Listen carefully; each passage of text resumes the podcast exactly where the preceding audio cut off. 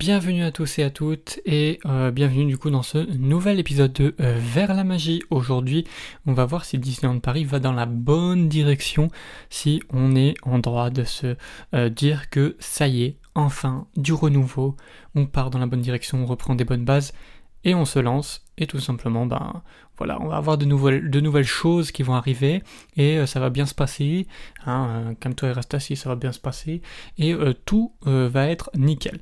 Déjà on va partir sur Disneyland Paris et les nouveautés actuellement alors, on a eu le Avenger Campus il n'y a pas si longtemps que ça, donc c'est déjà une très grosse nouveauté, même si c'est encore une fois une rethématisation d'un land existant. On n'est pas sur la création d'un land, on est sur une rethématisation et qu'il y a uniquement une seule attraction.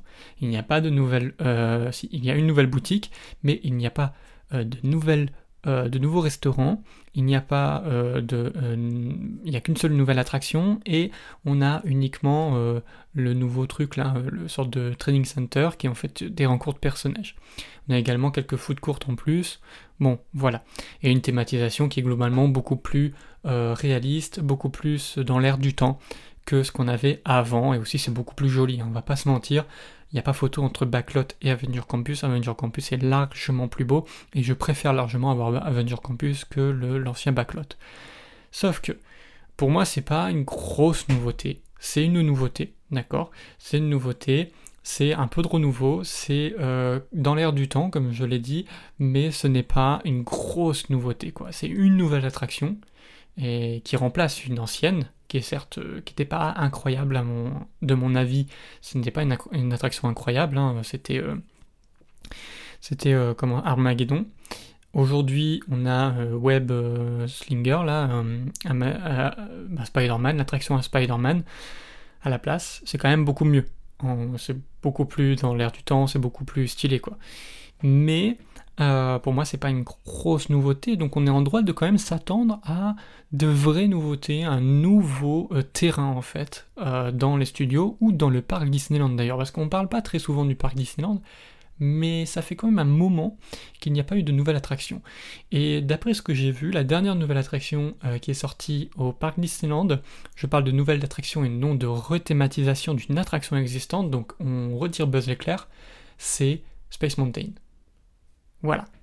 La dernière attraction qui a ouverte, attraction originale euh, qui a ouverte à Disneyland, le parc Disneyland, c'est Space Mountain.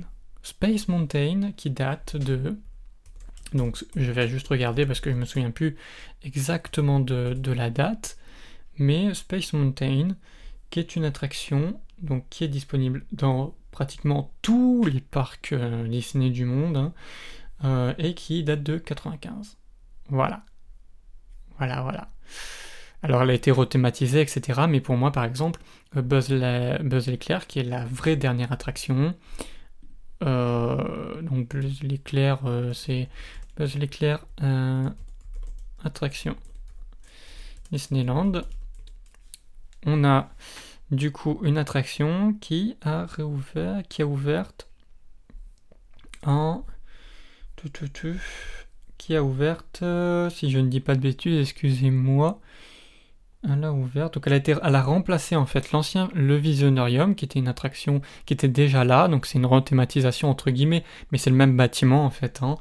Euh, et ça a ouvert au public le 8 avril 2006. Donc à la limite, comptez Buzz si vous avez envie de le compter, mais ça fait pas de nouveauté depuis 2006. Euh, On est en 2022, d'accord. Et il n'y a aucun plan annoncé pour le parc Disneyland à l'heure où j'enregistre ce podcast, parce que là on est le, euh, pour pas vous mentir, on est bien avant, on est, en fait là on est dans le week-end de, la D23, j'ai enregistré des podcasts en avance, et euh, c'est vrai que euh, on peut on peut avoir une surprise, mais j'y crois pas trop. J'y crois pas trop parce que la Walt Disney Company se concentre énormément sur les Walt Disney Studios et les petites annonces qui ont déjà fuité.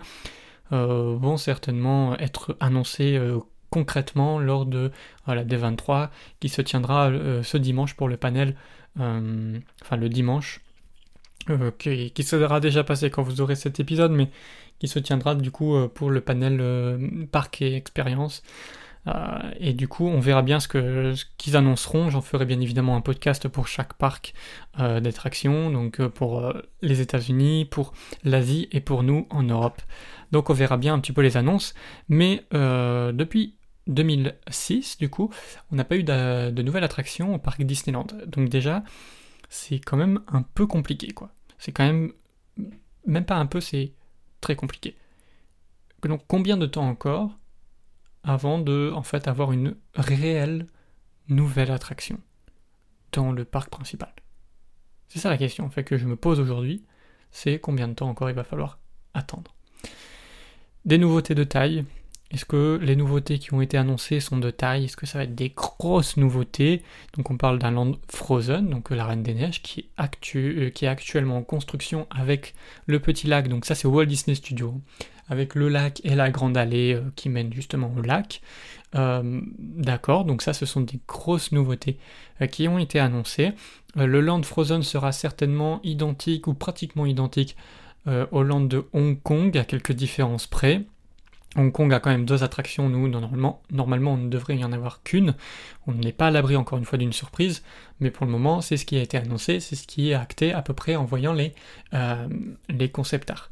Euh, peut-être qu'aussi ils vont rajouter du contenu en plus, on sait par exemple que euh, l'attraction réponse n'était pas du tout sur le concept art, elle a été ajoutée, même si on pensait qu'elle allait avoir une autre attraction sur le thème de Toy Story, dans la même veine que justement que cette attraction réponse qui, a été annoncée, mais sur euh, le thème euh, des, des, aliens, j'en ai parlé dans un précédent podcast, sur le thème des, aliens de Toy Story, comme il y a actuellement à Walt Disney World.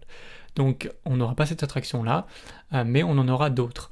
Est-ce qu'ils vont annoncer aussi d'autres attractions, peut-être autour du lac, euh, peut-être dans l'allée, la principale allée qui est quand même pas mal vide, hein. c'est une grande allée toute droite, super vide, donc euh, à voir euh, si en plus de ce qu'ils ont annoncé, là ils, ont annoncé quelques petits squares sur le thème de Peter Pan, enfin de, des, contes britanniques ainsi que sur Toy Story. Encore une fois, Toy Story, ils sont en train de, prendre la licence et euh, de la gaver, gaver, gaver dans les parcs. Mais euh, pourquoi pas, écoutez, ça fait un petit truc, mais c'est pas une attraction. C'est pas une réelle nouveauté, c'est un petit square. C'est sympa, ça peut être joli, ça peut être euh, sympathique à, visiter, mais on est en droit d'attendre beaucoup plus parce que ça fait quand même un moment qu'il n'y a pas eu de grosses nouveautés, donc de grosses attractions en fait.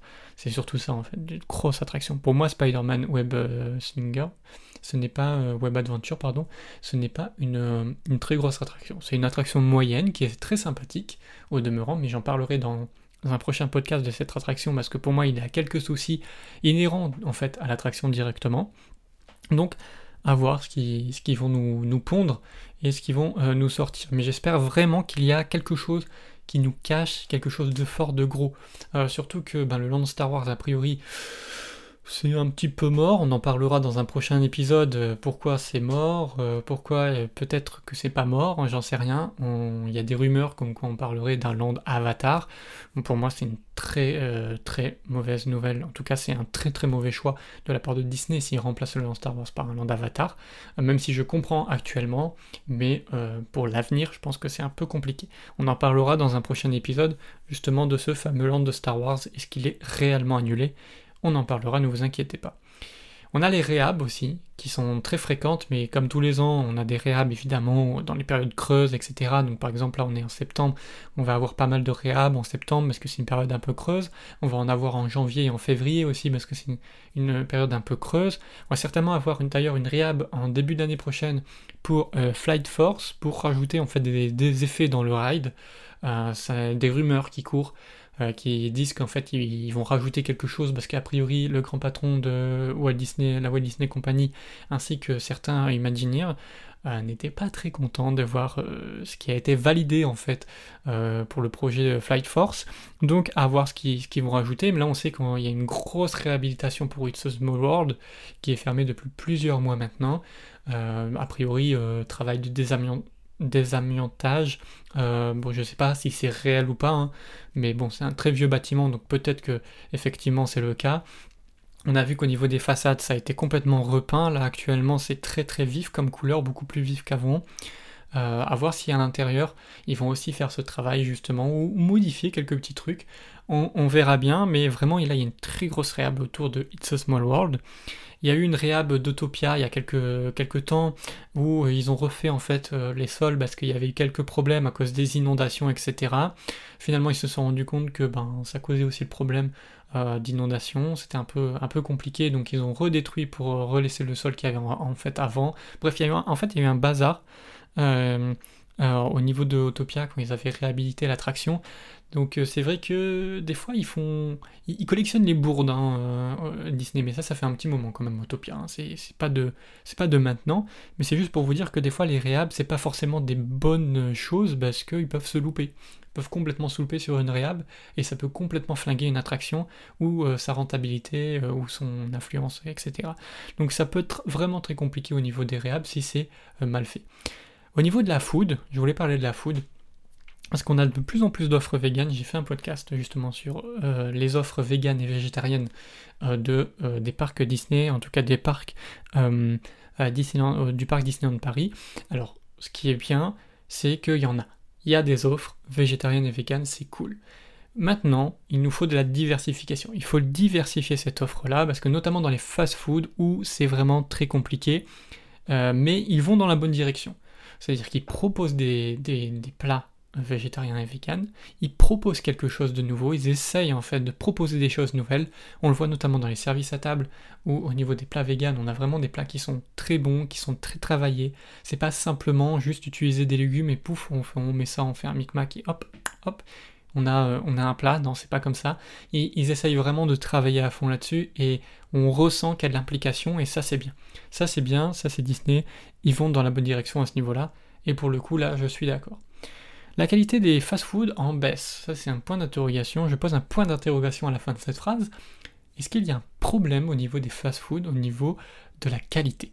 Parce que moi, j'ai remarqué déjà que les fast-foods, je tombe souvent malade. D'accord? Donc, soit il y a un problème d'hygiène, soit c'est les aliments qui sont trop cuits, soit il y a un truc qui va pas. Il y a un truc qui va pas, d'accord Au niveau de la qualité du service aussi. Je remarque très souvent que euh, les castes ne sont pas forcément très aimables euh, dans les fast-foods. Euh, c'est évidemment que c'est beaucoup plus compliqué que dans les services à table ou les buffets où il y a beaucoup plus de monde quand même dans les fast-foods qui passent, etc. Beaucoup plus de mécontents, etc. Mais j'ai quand même eu des phrases de la part de certains cast members qui sont pas ouf, quoi. Vraiment pas ouf, qui sont limite de l'insulte, d'accord? Ce qui n'est pas normal. Même si vous n'êtes pas content, même si euh, je l'ai été, donc euh, j'ai été cast, donc je sais ce que c'est, j'ai pas été dans la food, j'ai été en attraction, mais j'ai déjà eu euh, affaire à des cas de, guests mécontents toute la journée, toute la journée, toute la journée, d'accord?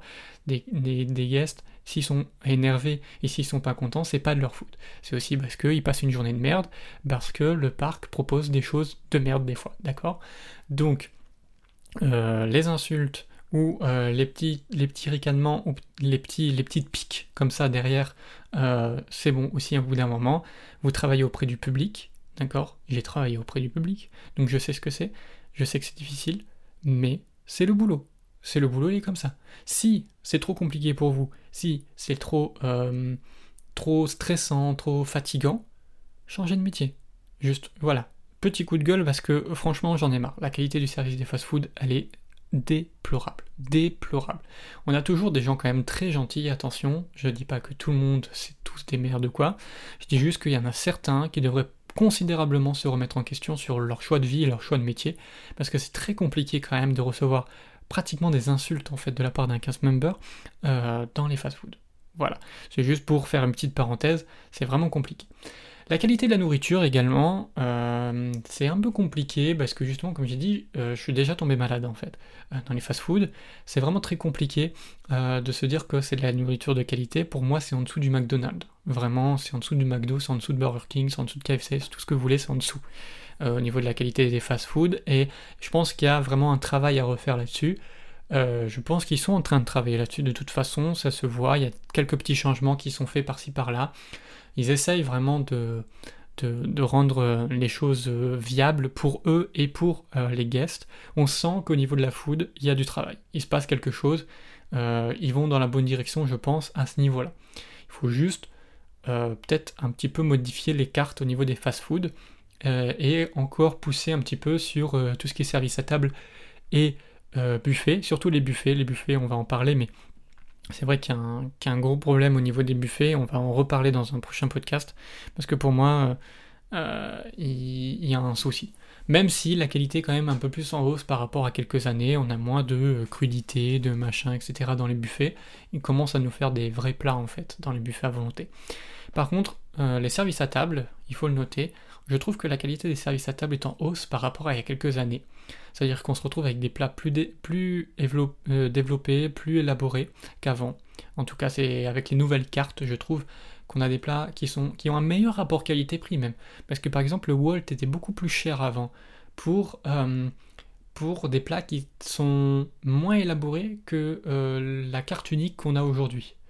Et du coup, je trouve personnellement que l'offre est meilleure maintenant qu'avant, notamment sur ce restaurant-là précisément. Et je pense qu'ils sont en train de retravailler encore une fois sur ces trucs-là. Euh, et je pense que les services à table, la qualité des services à table est en hausse et que euh, ben, c'est très très bien et qu'ils sont dans la bonne direction. Donc encore une fois au niveau de la food, juste régler l'énorme problème que sont les fast-food et euh, améliorer encore un petit peu les buffets. Au niveau des services à table, ils sont déjà très bons mais euh, je pense que bon, on va jamais dire que c'est fini, quoi. Il faut encore un peu booster, mais on est à, rien de l'excellence, quoi. Donc euh, au niveau d'un parc d'attractions, c'est, enfin, ce que ce que euh, Disney propose dans les services à table au niveau d'un parc d'attractions, certes c'est un peu cher. On est d'accord, c'est des menus quand qui dépassent facilement les 40 euros à chaque fois, 45, 50, 60, on peut monter même à 78 pour le bailleur de Cendrillon, mais ce sont des plats qui sont quand même bons. On en a, euh, on, sort de là, on a, on a le ventre plein, on a bien mangé, on a passé un bon moment. Euh, voilà, on a le sourire, on est, on est bien. Alors ce qui n'est pas tout le temps le cas euh, dans les fast-food, où des fois on peut être un peu malade, on peut avoir passé un mauvais moment parce que le cast a été désobligeant au possible. Bref, vraiment, je pense qu'il y a un travail à faire au niveau des fast-food, mais que au niveau des services à table, c'est en hausse. Donc, je vais répondre à la question que j'ai posée en début d'épisode, est-ce que Disneyland Paris va dans la bonne direction? Ça dépend euh, de ce qu'on regarde précisément. Parce qu'en général, je pense qu'il y a un problème. Il y a un problème au niveau de la thune déjà, ça coûte très cher, c'est de plus en plus cher, etc. Je veux bien qu'il y ait l'inflation, etc., tout ce que vous voulez. Mais ça commence à raquer quand même, à coûter un peu cher. Au niveau des passes annuelles, ils sont en train de faire n'importe quoi. J'ai fait un podcast là-dessus. Le premier podcast que j'ai sorti, c'était sur les passes annuelles. Ils sont en train de faire n'importe quoi. Euh, ça sent qu'ils vont renouveler certainement la gamme l'an prochain. qu'il va y avoir une nouvelle gamme de passes annuelles.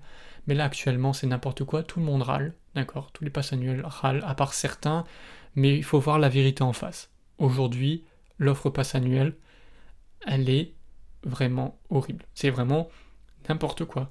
C'est-à-dire qu'on nous met des choses qui ne sont pas contractuelles. Donc par exemple, euh, la boisson euh, de bienvenue dans les services à table, euh, les locations de poussettes, de fauteuils et la consigne gratuite, ce ne sont pas des avantages contractuels pour le Infinity par exemple. Ce, donc il se réserve le droit de le supprimer à tout moment, à n'importe quel moment. C'est pas très professionnel, je trouve. Genre quand on a le droit à un truc, il faut le mettre dans le contrat, sinon c'est c'est pas un, en fait, après, tu peux pas vendre le pass annuel en disant oui, mais vous avez les consignes gratuites. Non, ce n'est pas contractuel, donc du jour au lendemain, ils peuvent nous les supprimer. Donc pour moi, c'est pas un avantage. C'est pas un avantage, ce n'est plus un avantage parce que ce n'est pas contractuel. Il y a une nuance. Et aussi le fait d'accéder 365 jours par an, il faut bien le préciser, quoi, parce que euh, c'est 365 jours par an, selon disponibilité, selon le calendrier des passes annuels, euh, des réservations, etc. Donc au niveau des passes annuels, ils font n'importe quoi. Au niveau des Walt Disney Studios, j'ai l'impression, vraiment, je ne comprends pas dans quelle direction ils vont. Alors, les Walt Disney Studios, c'est une fois, euh, on fait l'Avenger Campus pour attirer les ados, et après, on va te faire des, squares euh, sur Toy Story et euh, les contes britanniques, donc Peter Pan, Mary Poppins, etc. T'es en mode, ouais, mais du coup, ça n'a aucun sens, et on te fait un land de la Reine des Neiges pour les enfants. Alors, je veux bien qu'il y des adultes, moi, j'ai hâte du land de la Reine des Neiges, je suis adulte, et j'ai hâte. Mais ce que je veux dire, c'est que ils ont construit le Land Avenger Campus pour attirer les ados. Tu vas pas leur faire payer 100 euros la place pour un land et pour faire la tote et crush à la limite. Donc euh, non, c'est pas possible. Genre, soit vous allez dans une direction, mais vous n'allez pas dans toutes les directions en même temps. C'est un, un, peu le, bazar. Donc pour moi, le, les Walt Disney Studios, soit ils communiquent mal, soit il y a encore des choses à communiquer et du coup c'est incompréhensible pour le moment, euh, vu des annonces incompréhensibles de savoir dans quelle direction ils vont avec ce parc, euh, soit bon, juste ils vont dans tous les sens et c'est pas, ils sont en mode, oh, on va acheter ça là, hop, hop, ah non, le Star Wars, ça pas très bien fonctionné aux États-Unis, paf, on va faire autre chose. Ah, Land Avatar, ça fonctionne très bien aux États-Unis, paf, hop. Ouais, bon, bah on verra, mais c'est un peu compliqué. Euh, pour le parc Disneyland, euh, il faut de réelles nouveautés là. Il faut des réelles nouveautés, il faut pas, il faut. Les spectacles, génial. Genre le Roi Lion, le rythme de la Terre, tout ça. Ah, bah, trop bien. Génial. Euh, les spectacles, genre Réfond, le monde s'illumine. Au début, j'étais un peu sceptique avec les chars et tout, mais je kiffe en fait. Je kiffe le, le, show-stop et tout, c'est trop bien. Trop trop bien. Disney Delight, trop bien avec les drones. Euh, Disney Illumination, trop bien. Explosion, pouf pouf, feu d'artifice, trop bien. Des attractions, les mecs. Il faut, des attractions. Il faut des attractions dans le, parc principal. Parce que là, c'est plus possible en fait euh, de pas agrandir ce parc-là. Je veux bien qu'en ce moment, tout l'accent soit mis sur les voiles Disney Studios pour essayer de rattraper la merde que c'était en fait à l'ouverture. D'accord? C'est un parc qui était mal foutu, on est d'accord. Mais en même temps, peut-être annoncer ne serait-ce même petite attraction, un petit truc, genre un water ride, ou genre un, un de, de Pirates des Caraïbes, mais je sais pas, genre, je sais pas, un truc, juste un truc, genre un truc dans le parc principal. Il faut, il faut, il faut, c'est obligatoire. Donc voilà, j'ai répondu à la question. Disneyland Paris dans la bonne direction, oui et non. Oui et non, il y a certains endroits, oui, il y a d'autres trucs, non. Donc, euh, et il y a d'autres trucs, je sais pas, parce qu'ils vont dans tous les sens, donc euh, je sais pas trop. Voilà tout du coup pour ce podcast. J'espère en tout cas ben, qu'il vous a plu. N'hésitez pas à donner votre avis sur le podcast euh, sur Apple Podcast, à laisser une bonne note, histoire de. Et on se retrouve très prochainement pour un tout nouveau podcast. Merci en tout cas de m'avoir suivi. À très bientôt.